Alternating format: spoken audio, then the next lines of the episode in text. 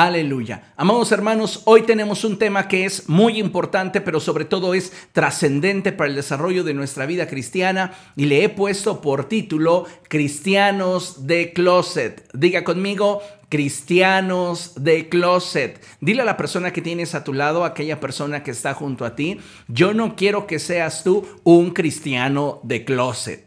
Yo quiero que todos sepan que tú eres un embajador del reino de los cielos, que eres un hijo de Dios y que eres una persona que ha experimentado la gracia de la salvación que nos es común en Cristo Jesús. ¿Por qué le digo esto? Porque hoy nos enfrentamos a un periodo en la historia de la humanidad y de la iglesia en el que el Evangelio para muchos sectores de la sociedad ha perdido relevancia. Sí, así como lo escuchan, no es que el Evangelio esté perdiendo su poder y tampoco su capacidad de transformación, pero en muchos sectores de la sociedad, inclusive en muchos sectores de la cristiandad, el Evangelio ha estado perdiendo relevancia, ya no se ve como la esencia o el porqué de la vida sino más bien se considera como un ingrediente en nuestra vida. Y hay un mundo de diferencia entre el hecho de que el Evangelio sea el centro de nuestra vida, Cristo sea el centro, el eje de lo que somos, o el Evangelio solamente sea considerado como parte de nuestra vida. La pregunta que surge de manera obligada es, ¿qué lugar ocupa Cristo en tu vida? ¿Qué lugar ocupa el Evangelio en tu existencia? Si Cristo no es el centro, Cristo está colocado en una posición equivocada en tu vida. Pareciera irónico, pero es parte de la realidad que hoy vivimos. En la actualidad, el contraste con la iglesia de primer siglo. Sí, pareciera irónico, somos la misma iglesia, comprada por la misma sangre, sellada con el mismo espíritu. Pero pareciera que 21 siglos después, hay un cambio tan radical y tan fuerte que solamente obedece a una sola cosa, el cumplimiento de la señal de los últimos tiempos, en los cuales Jesucristo dijo que el amor de muchos se tornaría frío, indiferente, carente de pasión, falto de interés. Y tristemente es lo que hoy estamos observando dentro de las filas de la iglesia militante del siglo XXI. Porque si lo comparamos contra la iglesia de primer siglo, Pareciera que esta iglesia del siglo XXI no está dispuesta a dar testimonio público de su fe. Pareciera que hoy a muchas personas que se dicen cristianas les da vergüenza testificar que Jesucristo es su Señor. Y para muchos, perdonen, aunque incomode, pareciera que les resulta vergonzoso que se les relacione con Jesús. Acompáñeme a ver una porción de la escritura y vamos a abrir la palabra de Dios allí en el Evangelio de Mateo.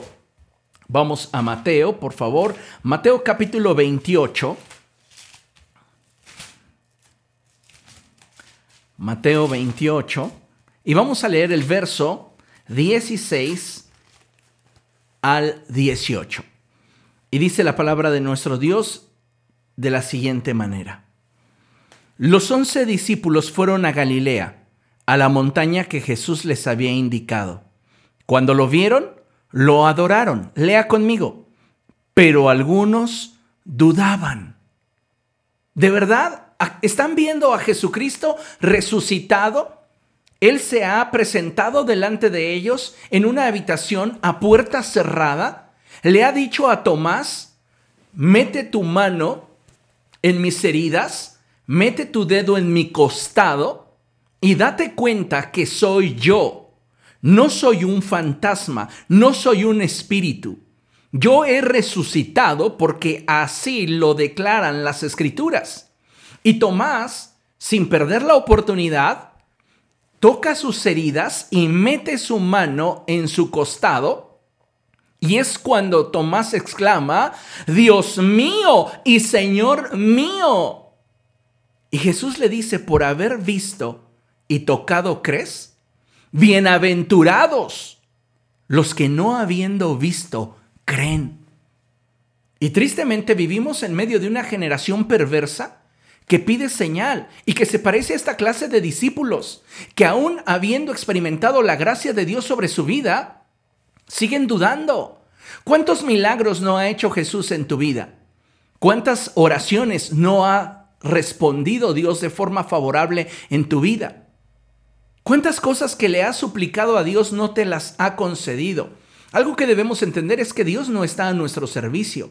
Y si Él nos ha concedido el deseo de nuestro corazón es por su gran amor por nosotros.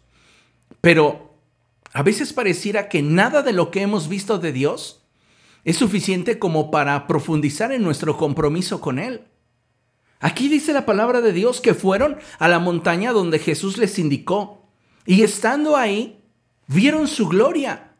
Y dice la escritura que algunos dudaban mientras que otros adoraban. Hay dos clases de cristianos, aquellos que profundizan en intimidad con Jesús y aquellos que aún tienen dudas en su corazón. Aquellos que aún no saben si realmente Jesús es el camino a Dios y lo buscan como un entretenimiento, dado que ese tipo de relación superficial no logra satisfacer las necesidades que hay en su corazón. Lo puedes ver en lo natural. Cualquier relación que tú pretendas mantener en el grado de la superficialidad no va a trascender en tu vida, no va a dejar huella en ti. Necesitamos nosotros hoy entender que nos es necesario comprometernos más seriamente con Jesús. Dice la palabra del Señor que aun cuando estos estaban dudando, Jesús se acercó a ellos y les dijo, se me ha dado toda autoridad en el cielo y en la tierra. Por tanto, vayan y den testimonio. Estoy parafraseando esta última parte. Por tanto, vayan y háblenle a la gente de cuán grandes cosas Dios ha hecho en ustedes. Pero ¿sabes cuál es el problema? Nuestras dudas están tan arraigadas en el corazón que en muchos casos pareciera que nos avergüenza el que nos relacionen con Jesús. Podemos hablar de política, podemos hablar de fútbol, podemos hablar de bebidas alcohólicas, pero que no se toque el tema de cuáles son mis creencias y convicciones, porque de inmediato me hago chiquito. Ay, que nadie sepa que soy cristiano. ¿Qué clase de embajadores del reino de los cielos somos? ¿Qué clase de hijos de Dios somos? Más bien pareciera que somos bastardos porque no tenemos una identidad clara acerca de quién es nuestro Padre. Y perdónenme que muchas veces pueda emplear estas palabras que resultan para muchos fuertes, pero que describen a la perfección nuestra conducta cuando nosotros no estamos dispuestos a dar testimonio de la verdad. De este pasaje que acabamos de leer podemos entender una verdad. Y es que cuando nuestras convicciones y nuestra fe no está firmemente arraigada en Jesús, la duda va a impedirnos el que podamos tener un desarrollo más íntimo en nuestra relación con Dios. Y al mismo tiempo nos mantendrá al margen o más bien distantes en cuanto a la exposición de nuestro corazón y limitados en cuanto a la confianza que estamos dispuestos a depositar en Cristo. ¿Por qué no maduramos en la fe? ¿Por qué no tenemos un mayor grado de confianza en Cristo Jesús? ¿Por qué no podemos nosotros ver en un nivel mucho más amplio la gloria de Dios sobre nuestra vida? Por nuestras dudas, por nuestros prejuicios, porque somos nosotros los que muchas veces estamos impidiéndole a Dios obrar en nuestra vida a causa de que no nos entregamos plenamente a Él.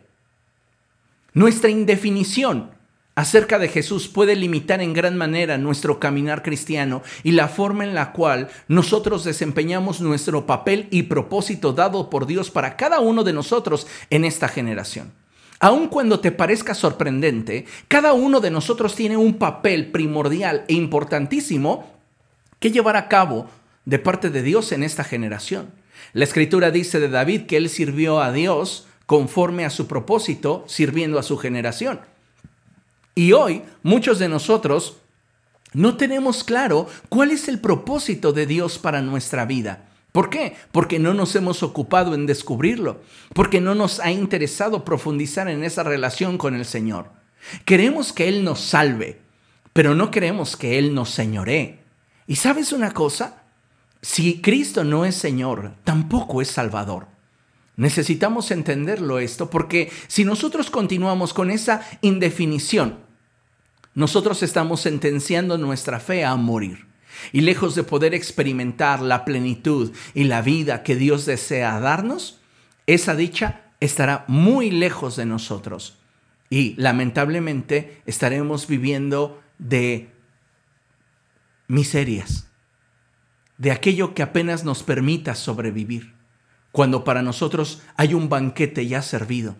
Y Dios dice, yo quiero que tú participes de él, yo quiero que tú seas bendecido, yo quiero que tú seas prosperado.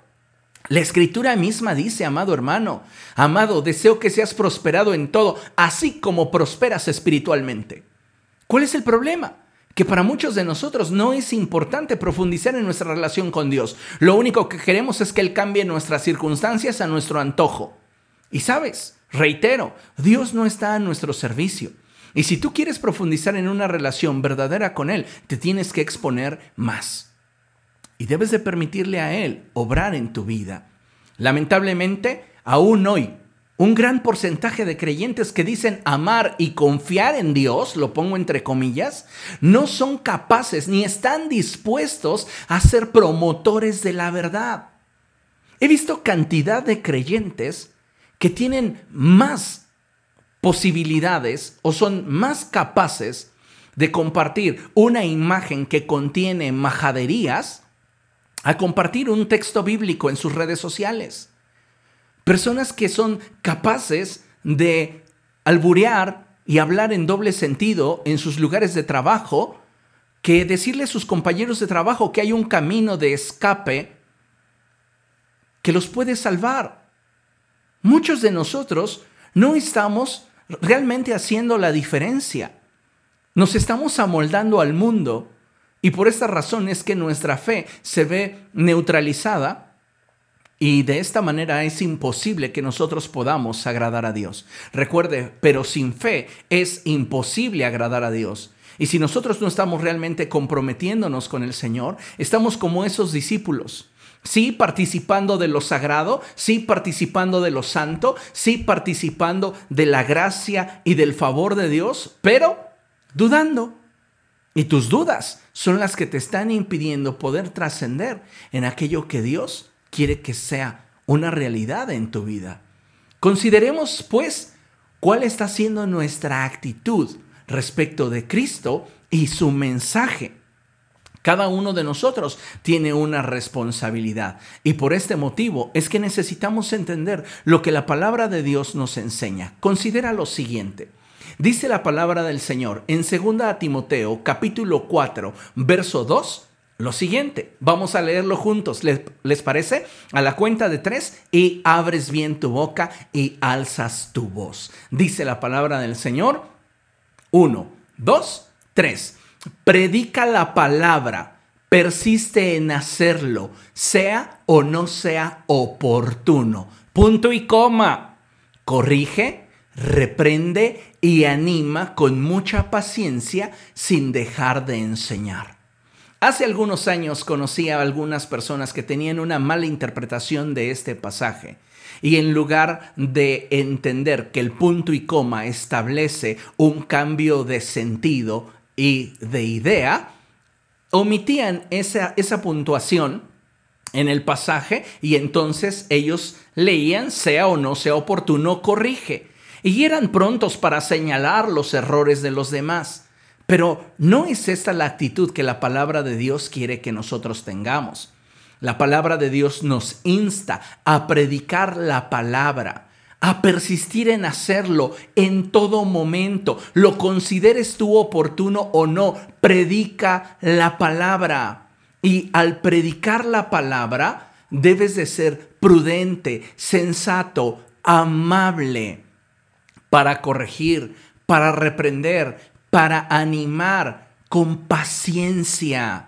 Muchas veces hemos optado por predicar el Evangelio y qué bueno que lo hagamos, pero nuestra estrategia para compartirles a otros es lo que está errado, porque nuestro mensaje podría abundar de toda cuestión teológica y todo conocimiento doctrinal, pero si carece de amor, no trasciende.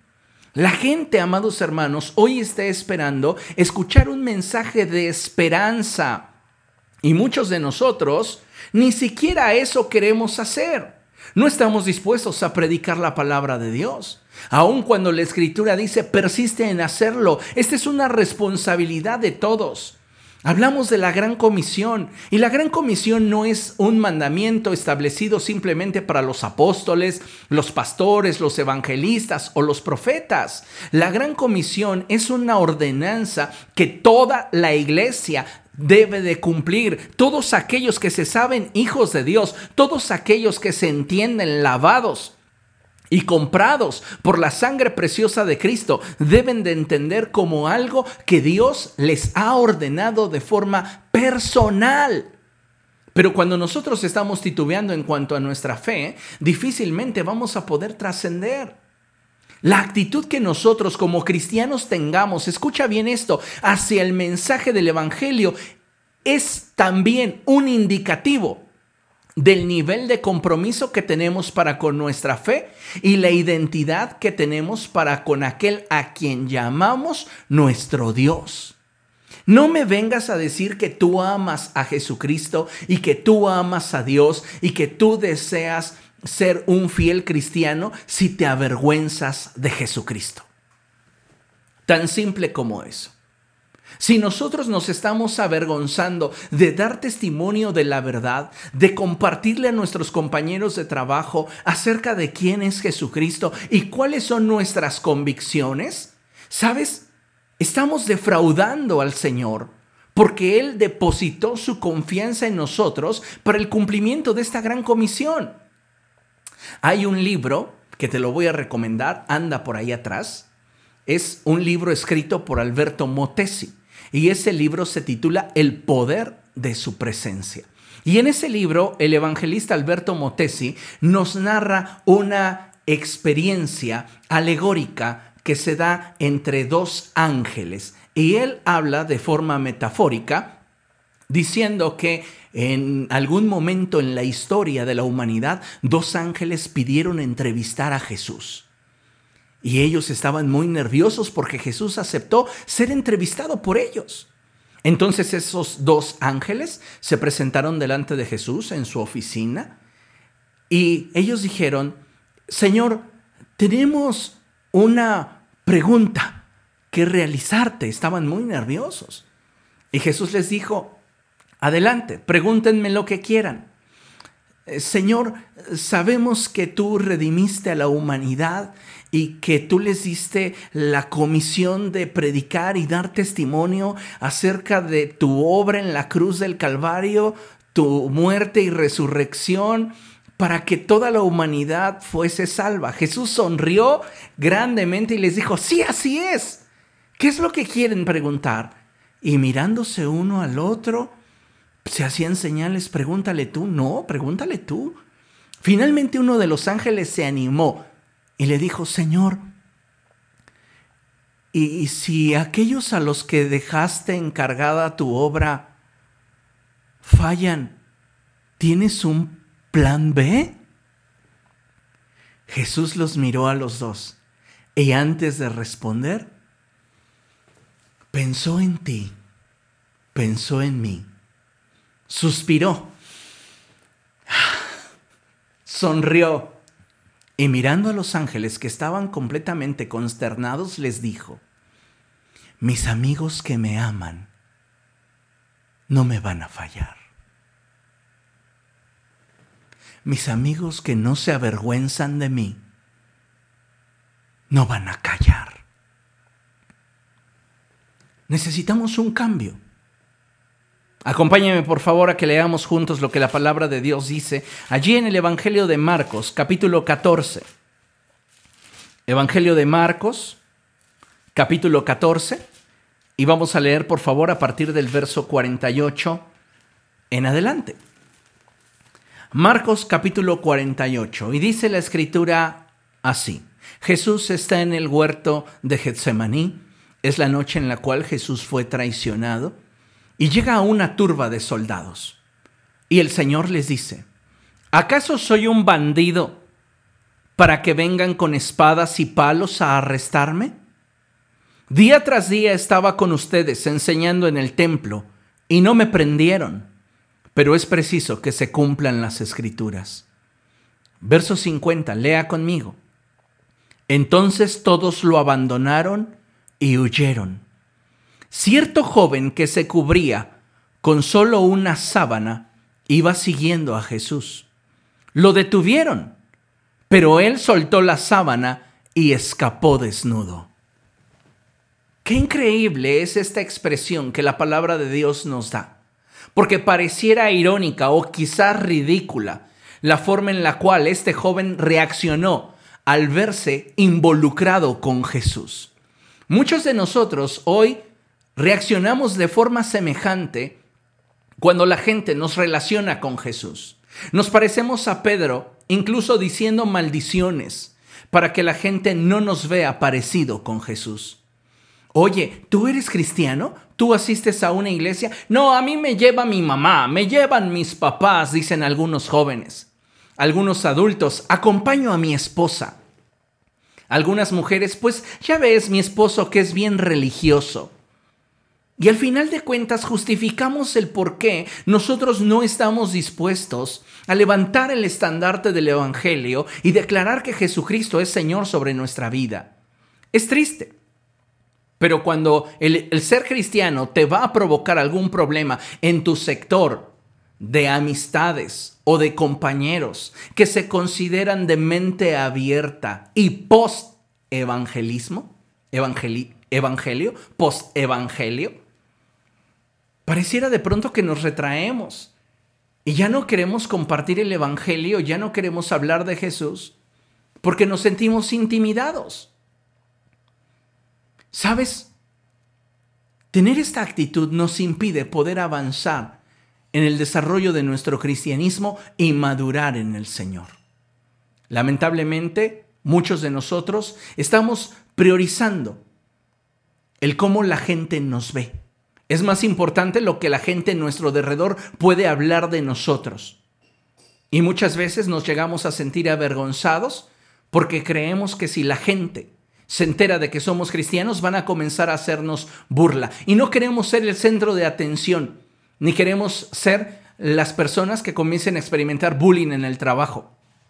Porque ¿cómo van a enterarse que soy cristiano si yo soy el que me sé los mejores chistes? Si yo soy el que mejor albureo? Si yo soy el que más aguanto tomando sin que me caiga? ¿Cómo van a saber que, cómo van a descubrir que yo soy cristiano si soy quien sale a la pista de inmediato en cuanto comienza a sonar la música? Y muchos de nosotros nos sentimos avergonzados si nos relacionaran con Jesús. Pregunto, ¿tú crees que esa es la actitud que su sangre merece? ¿Tú crees que esa es la actitud que a Dios le agrada?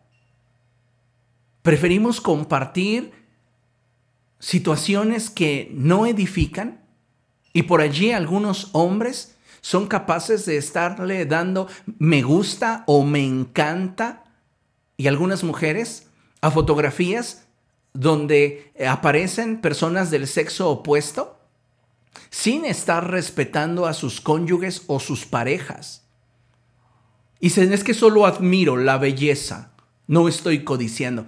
Por favor, yo creo que todas estas actitudes y todas estas acciones que realizamos denotan dónde están nuestras convicciones.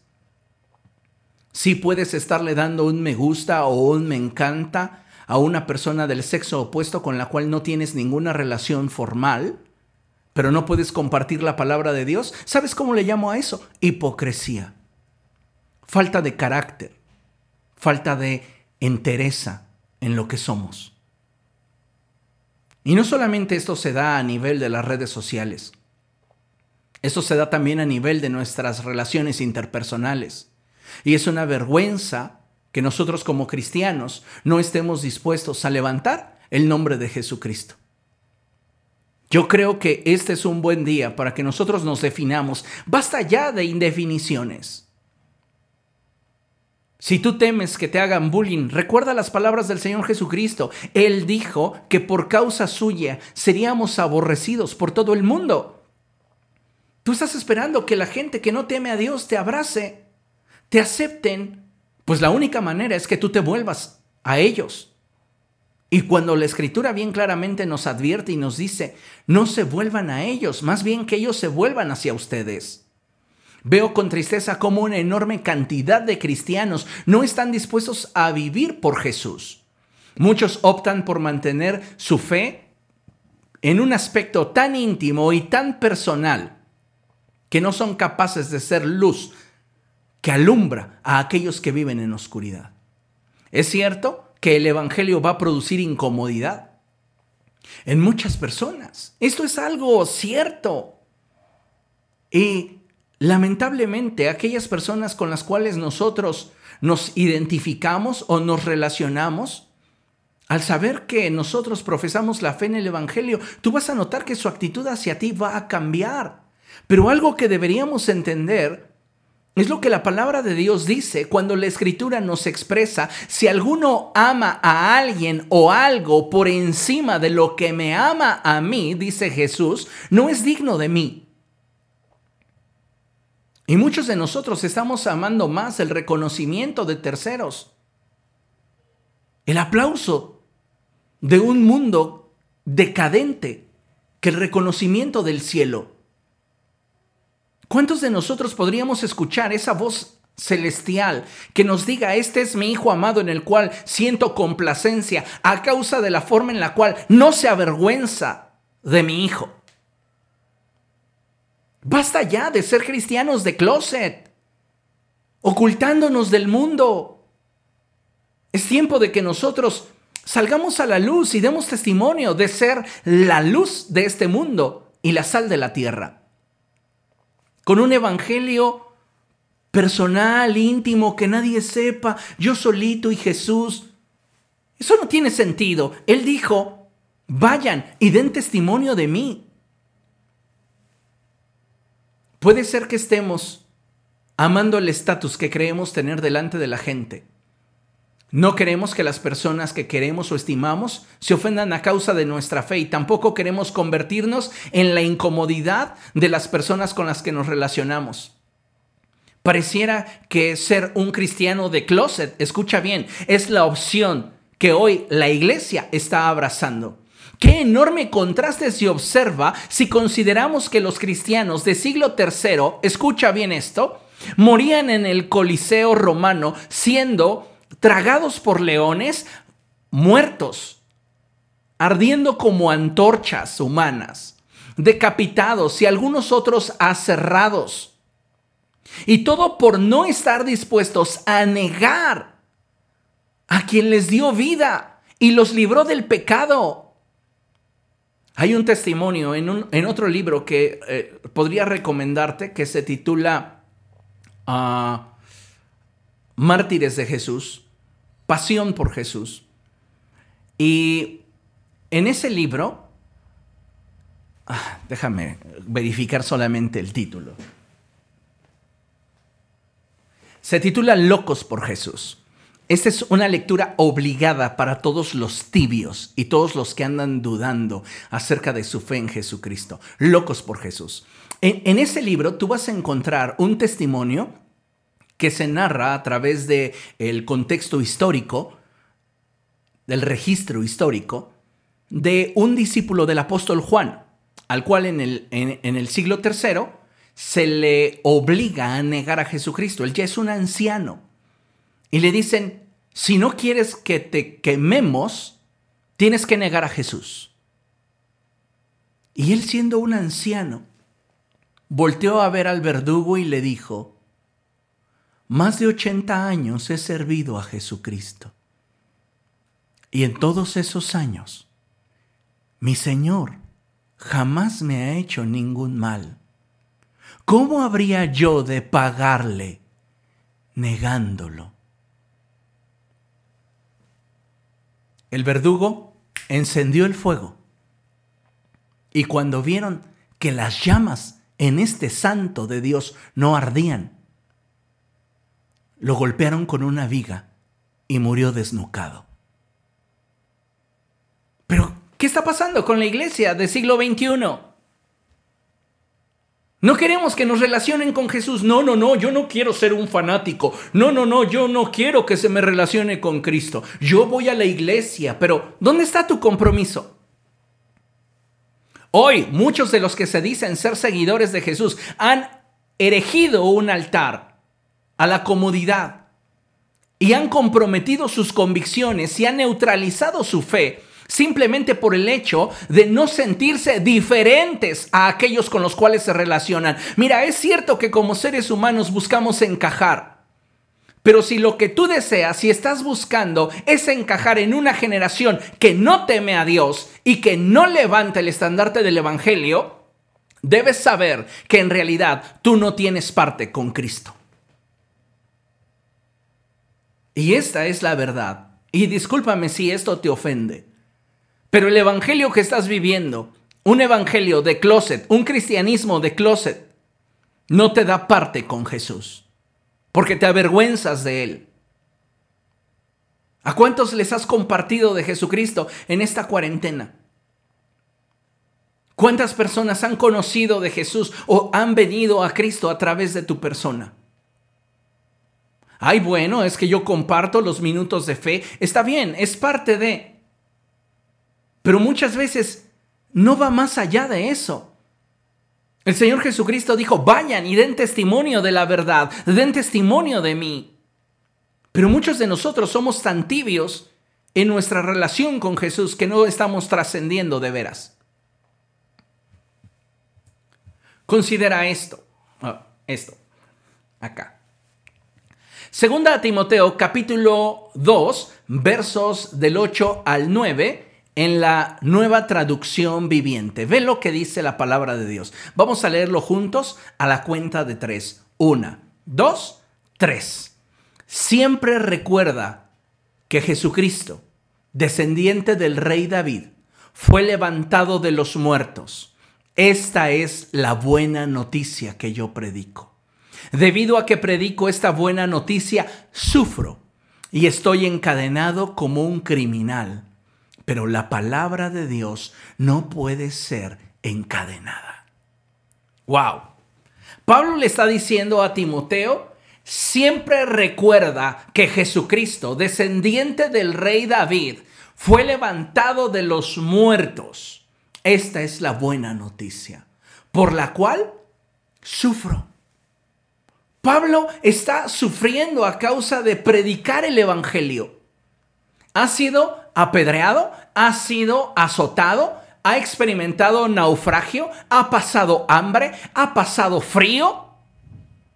Y nosotros no somos capaces de comprometernos un poco más con el Evangelio porque nos da vergüenza. Ay, no, qué pena que digan que yo soy un fanático. Ya quisieras. Pero lamentablemente, lo que la gente ve porque se dan cuenta que profesas esa fe, pero no tienes convicciones.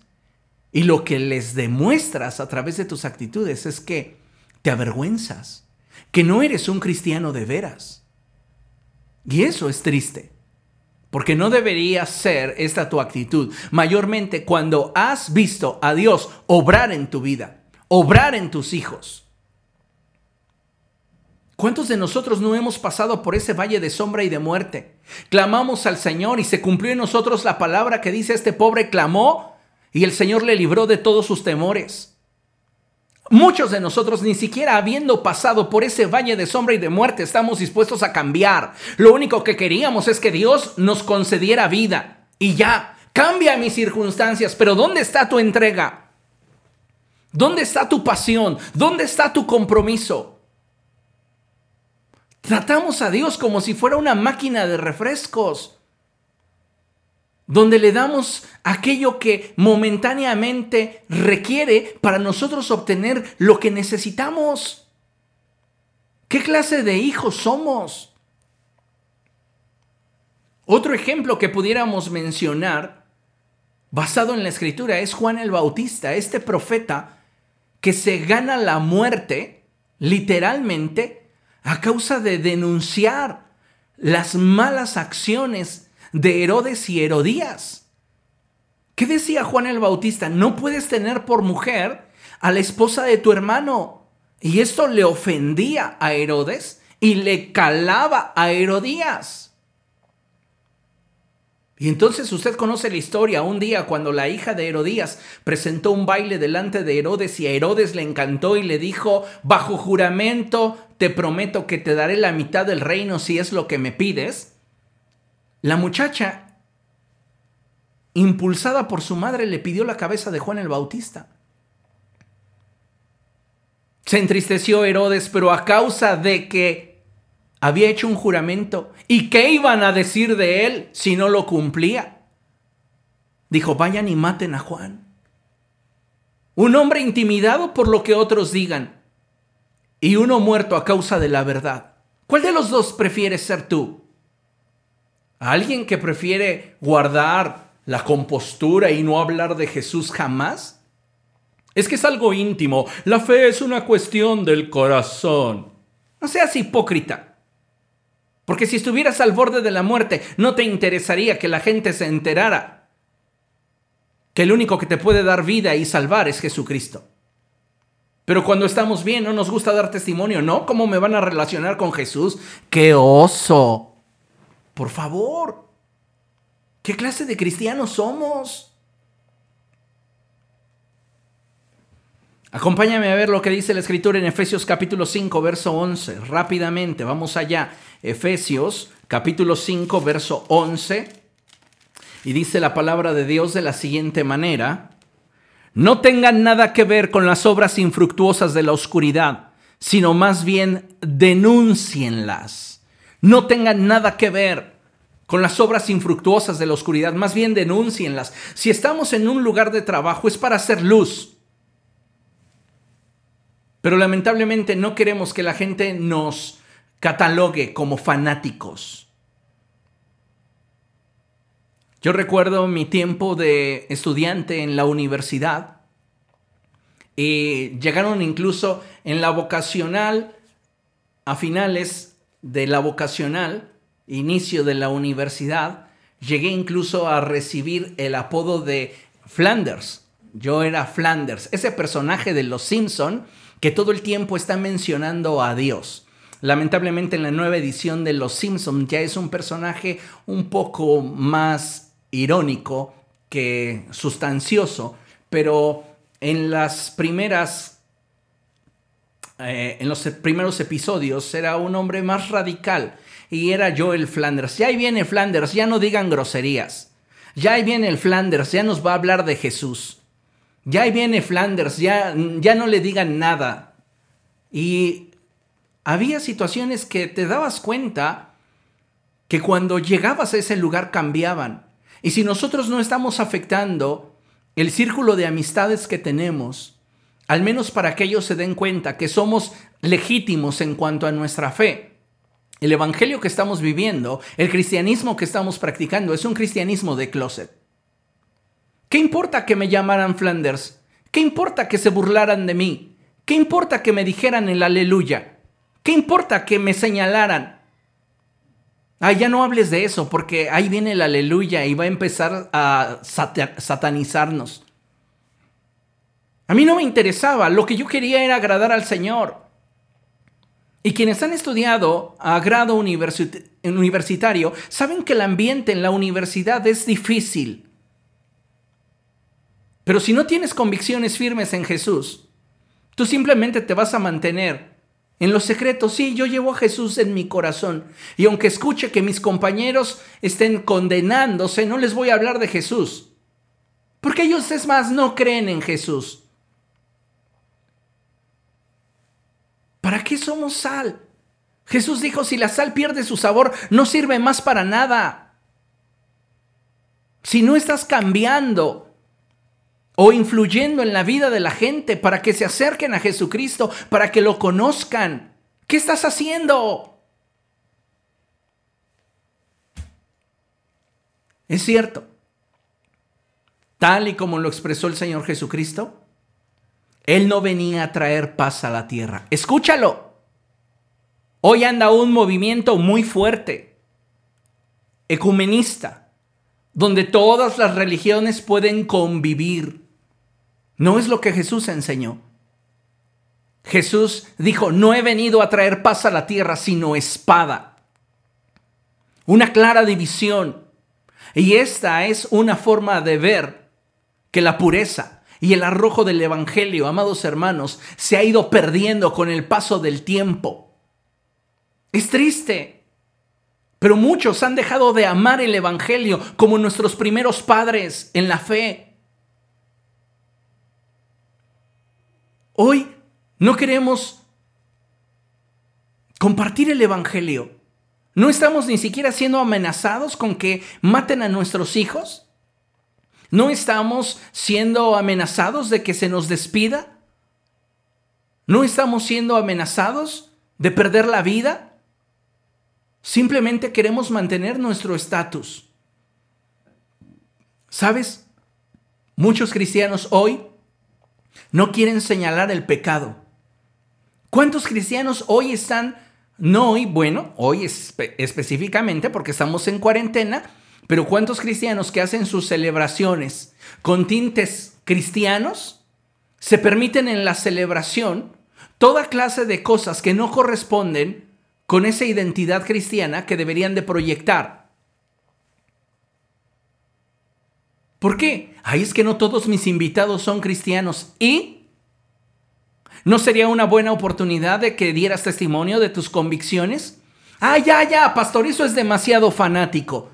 Es que de eso se trata el Evangelio, de un compromiso de verdad, de una consagración seria. Y lamentablemente esta iglesia, esta iglesia, esta generación, esta, este, esta generación del siglo XXI parece que no conoce esta verdad. Muchos cristianos se justifican en decir, bueno, es que la fe es responsabilidad de cada quien. Yo no los voy a obligar a ser cristiano, pero siquiera los has alumbrado un poco para que se den cuenta de las tinieblas en las que se encuentran y las cadenas que los tienen rodeados. No, no vas a convencer a nadie, no puedes convencer a nadie, eso es algo que hace el Espíritu Santo. Pero tú has sido colocado en el lugar de trabajo, en el lugar donde estudias, en tu familia, en conversa, como una lámpara y no se prende una lámpara para esconderla debajo de un cajón. Al contrario, se pone en la repisa para que alumbre a todos los que están en casa. Y Jesús dijo, así sea la luz que hay en ustedes. La realidad es que en muchos de nosotros la luz que creemos tener son tinieblas. Y por eso nos avergonzamos de Jesucristo. Piensa por un momento en las personas que de forma cotidiana te rodean y cuántas veces has callado por no incomodarlos. Sabes que si esas personas murieran, tendrían todo el derecho de reclamarte desde el infierno. ¿Por qué nunca les hablaste la verdad? ¿Por qué nunca testificaste de Jesús? ¿Por qué muchos de nosotros preferimos vivir una fe secreta, un cristianismo de closet, en lugar de ser esa ciudad en lo alto que no puede esconderse? La respuesta es porque nos avergonzamos de Jesucristo. Y esta, amados hermanos, es la verdad. Nos sentimos con vergüenza ay no, que nadie sepa que, que, yo tengo algo que ver con Jesús. Yo voy a asistir a la iglesia y es más, me voy a conectar a la iglesia, pero le voy a bajar el volumen así o pongo mis audífonos para que nadie sepa que estoy escuchando una predicación. Y cuando me pregunten, me voy a cambiar al Face para decir, aquí revisando mi muro.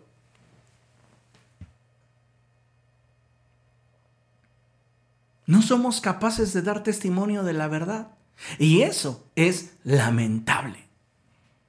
Tenemos que cambiar nuestra actitud si realmente deseamos que otros vengan al conocimiento de Jesucristo. Déjame decirte algo, a finales del 2019 el Espíritu Santo hablaba a mi corazón y me mostraba que este 2020 sería el año de la definición. Y con esta visión comenzamos el año. ¿Cuántos de ustedes lo recuerdan? Comenzamos este año llamándole el año de la definición. En marzo comenzamos a vernos afectados en cuanto a nuestras actividades y rutinas a causa de la pandemia. Y pareciera ser que en lugar de acercarnos más a Dios y buscar avivar el fuego en nuestro corazón, nos relajamos y poco a poco nos fuimos enfriando. Dejamos a un lado nuestra rutina religiosa y nos olvidamos de quiénes éramos. Como resultado de nuestra falta de intimidad con Dios, nuestra identidad nos, no refleja esa cercanía con Jesús. Y por esta y muchas otras cosas es que muchos creyentes no están dispuestos ni les resulta agradable o tienen expectativa de dar testimonio de la verdad que conocen. Se avergüenzan de Jesús. Y no deberíamos olvidar lo siguiente. Dice la palabra de Dios a través del Evangelio del apóstol Juan, capítulo 3, verso 19, lo siguiente. Esta es la causa de la condenación, que la luz vino al mundo, pero la humanidad prefirió las tinieblas a la luz porque sus hechos eran perversos. ¿Por qué no estamos dispuestos a testificar? ¿Por qué no estamos dispuestos a señalar el pecado? porque nos vemos incomodados nosotros también. Entonces, para que la luz del Evangelio en el cual decimos creer no nos lastime, porque el Evangelio cuando se predica, al primero que hiere es al que lo porta, y no queremos eso, queremos vivir en nuestra esfera de comodidad, entonces mejor nos callamos y fortalecemos la idea de tener una mentalidad de menú. En esa mentalidad de menú, tú y yo escogemos qué creemos y qué abrazamos. Si algo lamentablemente predomina en el corazón de muchos creyentes actualmente que simpatizan con el Evangelio, pero no conviven con el Espíritu del Señor, es la falta de definición. No nos hemos definido. Hay ausencia de pasión y compromiso con el Evangelio. Hoy necesitamos recapacitar y darnos cuenta cuál es nuestra verdadera posición respecto de Jesús. ¿Será acaso posible que muchos de nosotros vivimos negándolo sin darnos cuenta de lo serio que es esto? ¿Será acaso que muchos de nosotros nos sentimos indignos de su gracia y favor por la forma en la cual vivimos, pero aún así a sabiendas de nuestra condición no estamos dispuestos a cambiar? No, pastor, déjeme cambiar para yo luego predicar, porque si viera el testimonio que tengo en el lugar que trabajo. No, pastor, primero déjeme arreglar mi vida. Ya no me pida que les predique, al menos primero yo cambiar. La realidad es que no quieres cambiar. Y la realidad es que no te interesa afianzarte en la fe y caminar con Jesús. ¿Será acaso que nos da vergüenza hablar de Él? Es lamentable, amados hermanos, pero es una realidad que hoy muchas personas dentro de la cristiandad, a causa de su falta de definición, están experimentando. Y es vergüenza. Les avergüenza Jesús. Y no te lo estoy exagerando, tú sabes que estoy hablando con verdad. Si realmente queremos caminar con Jesús, pienso que una de las cosas que necesitamos hacer con urgencia es volvernos a Él de todo corazón y pedirle que nos cambie, rendirle nuestra voluntad y entregarle nuestro corazón. Pero si no somos capaces de buscarle de veras, no pensemos que podremos en el juicio venidero argumentar que Él es nuestro Salvador. Recuerda, muchos en aquel día le dirán, Señor, Señor. Y Él les responderá, apártense de mí, hacedores de maldad, nunca los conocí. El Señor Jesucristo dijo algo que es sumamente trascendente. Vamos a Marcos capítulo 8. Apúrese por favor. Marcos capítulo 8, verso 38 y dice la escritura de la siguiente forma, si alguien se avergüenza de mí y de mis palabras en medio de esta generación adúltera y pecadora, también el Hijo del Hombre se avergonzará de él cuando venga en la gloria de su Padre con los santos ángeles. ¿Te estás avergonzando de Jesús? Tú sabes la respuesta. Tú sabes mejor que nadie cómo son tus actitudes cuando se trata de hablar del Evangelio. Tú sabes que eres un cristiano de closet, pero el mensaje de Dios para ti en este día es que cambies tu actitud. Y para aquellos que están caminando bien con el Señor, que se afirmen aún más. ¿Por qué? Porque si alguien piensa que está firme, fíjese por dónde camina. Considera lo siguiente. Vamos a leerlo juntos a la cuenta de tres. Uno, dos, tres.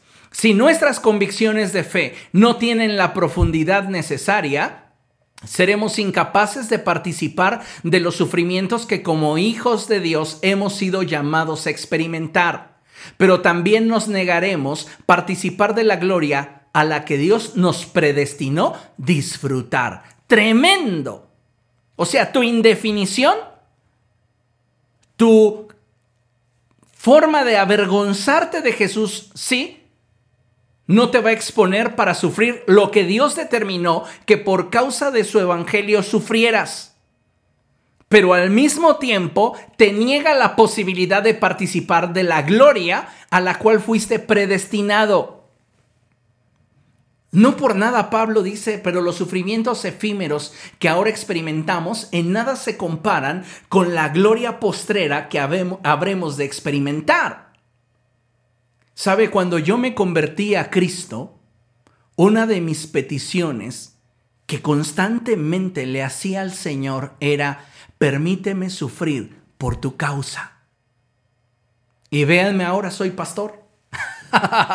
es chiste, es broma, pero la realidad es que siempre en mi corazón estuvo el padecer por Jesús. Cuando inicié en el Evangelio no me cansaba de testificar de Jesucristo. Una ocasión hasta fui encerrado por causa del Evangelio. Oiga, pastor, entonces usted sí tiene antecedentes. Sí, pero me llené de gozo al estar en una celda y poder sentirme, aunque en un menor grado, comparado a San Pablo y Silas cantando en esa prisión. Llegaron los judiciales a amedrentarme y a decirme que si no me callaba me iban a golpear, pero tuve la oportunidad de en esa celda compartirle a un hombre que estaba pensando en quitarse la vida y aceptó a Jesús. ¿Ustedes creen que toda mi vida y todo mi caminar cristiano ha sido detrás de un púlpito? ¿Vistiendo un traje y usando una corbata? Esto no sirve si no hay fuego en tu corazón. Esto no es nada si no hay una pasión verdadera por Cristo Jesús ardiendo dentro de ti. Sí, ya muchas veces fui incluso ya corrido de iglesias cristianas por hablar la verdad. Y no tengo problema en que algunos pastores y sectores de la cristiandad me tengan vetado. No tengo problema.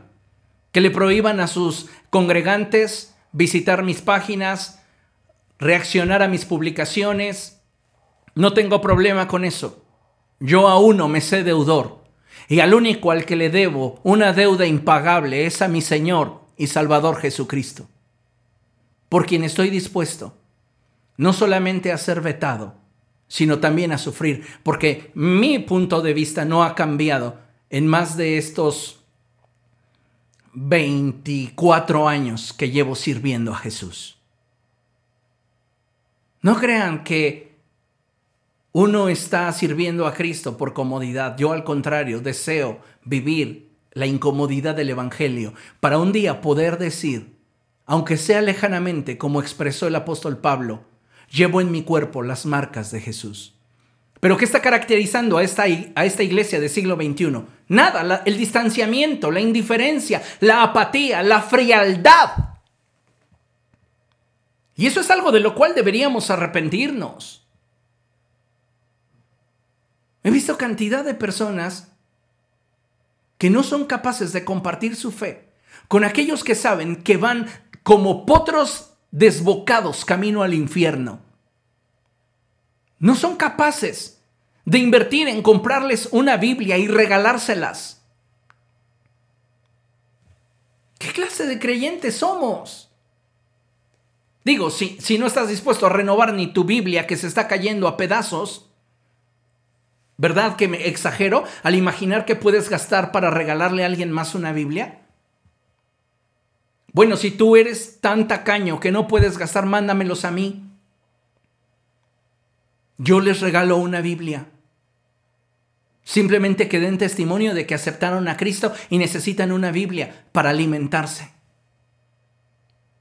Yo no me avergüenzo del Señor Jesucristo y deseo que tú tampoco lo hagas. Necesitamos un cambio. Acompáñame a ver lo que dice la Escritura en Hechos capítulo 26. Vamos allá. Hechos capítulo 26. Y vamos a leer el verso 15 en adelante. Y dice la escritura así. Es Pablo dando testimonio al rey Agripa de su encuentro con Jesucristo. Dice la palabra de Dios. Entonces pregunté, ¿quién eres, Señor? Yo soy Jesús a quien tú persigues, me contestó el Señor. Ahora ponte en pie y escúchame. Me ha aparecido a ti con el fin de designarte siervo y testigo de lo que has visto de mí y de lo que te voy a revelar. ¿Para qué crees que Jesús se apareció a tu vida? ¿Para qué crees que Jesús llegó a ti? ¿Para cambiar tus circunstancias? No. ¿Para darte comodidad? No. Se acercó a ti para salvarte, perdonar tus pecados y limpiarte y comisionarte a que dieras testimonio de la verdad. Es increíble, amados hermanos, pero pareciera que había más gratitud en el Gadareno que en muchos de nosotros. El Gadareno le dijo a Jesús, te seguiré donde quiera que vayas. No se avergonzaba del Señor. Jesús se acercó a Leví estando en esa mesa de recaudación de impuestos y Jesús le dijo, sígueme. Y dejando la mesa, lo siguió. Los hijos del trueno les dijo, síganme. Y la Biblia dice, y dejando las redes, lo siguieron. Y a ti te ha dicho el Señor, sígueme. Ay, no, Señor, qué oso. O sea, ¿cómo me van a ver siendo yo cristiano? No, o sea, ¿cómo? ¿Te das cuenta? Somos cristianos de closet, superficiales, sin haber echado raíces, pero claro, queremos que Dios nos responda. Dice la escritura, entonces pregunté, ¿qué quieres de mí, Señor? Y dice la palabra del Señor, verso 18, verso 17, te libraré de tu pueblo y de los gentiles. Te envío a estos para que les abras los ojos y se conviertan de las tinieblas a la luz y del poder de Satanás a Dios, a fin de que por medio de la fe en mí reciban el perdón de pecados y la herencia entre los gentiles, entre los santificados. Note, qué tremenda palabra. Dios lo está comisionando, como a ti y como a mí, a dar testimonio de la verdad. Pero lo tremendo es el siguiente verso, 19. Así que rey Agripa, no fui desobediente a esta visión celestial. ¿Y tú? ¿Te avergüenzas de Jesús? Mira, segunda de Timoteo, capítulo 1, verso 8, y lo leemos juntos, a la cuenta de tres. Uno, dos, tres. Así que no te avergüences de dar testimonio de nuestro Señor, ni tampoco de mí, que por su causa soy prisionero. Al contrario, tú también, con el poder de Dios, debes soportar sufrimientos por el Evangelio. ¿Qué dices a esto? Ay, no, yo no. O amén. ¿Qué dices a esta palabra? Amén. Eso se va a notar en la forma en la cual te comportes a partir de este día. Espero que ninguno de nosotros esté dispuesto a continuar viviendo una vida de indiferencia hacia Jesús.